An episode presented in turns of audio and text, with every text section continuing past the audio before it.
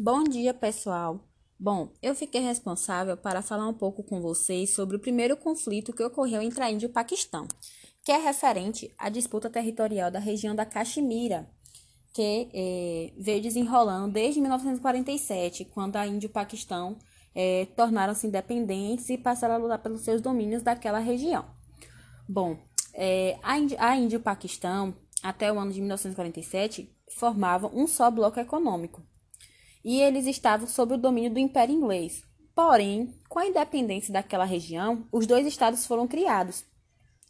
E isso impactou porque é, são diferentes culturas, religião, e isso passou a afetar diretamente a configuração política dos dois países e, em consequência desse fato, a, a, acabou também, é, como eu posso dizer, afetando a relação de um com o outro.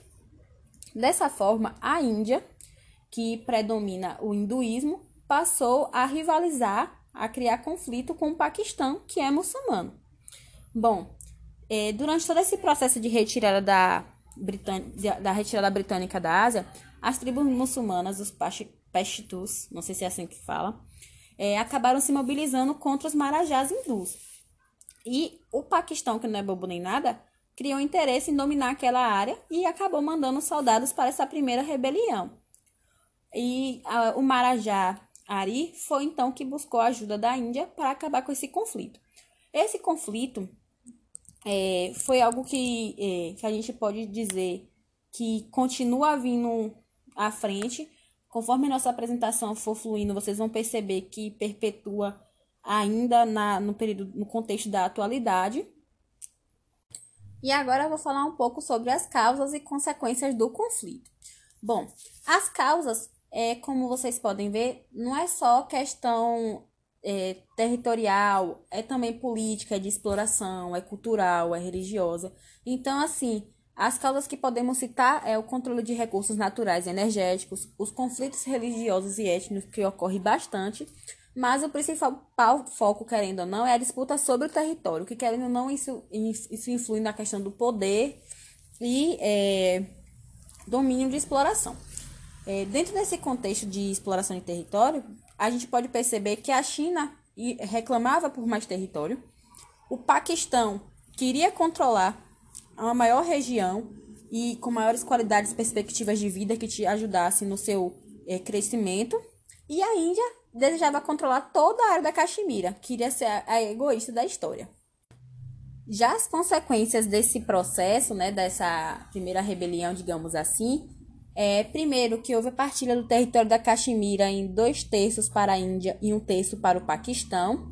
A segunda consequência que nós podemos citar é que desde 1989 que essa área da Índia, indiana da Caxemira, tem sofrido ataques, ataques e atentados terroristas por parte de seus defensores muçulmanos. É, a economia é instável dessa região e é agravada pelo conflito que tem altos níveis de desemprego, ou seja, vai impactar, querendo ou não, na economia.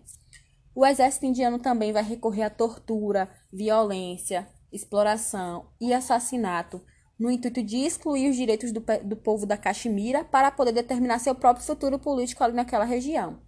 A questão também do tráfico de drogas e armas é bem frequente e é, não só como isso, tem também as consequências ambientais, porque quando vai se realizar testes nucleares, bombas e armamentos, acaba impactando no meio ambiente.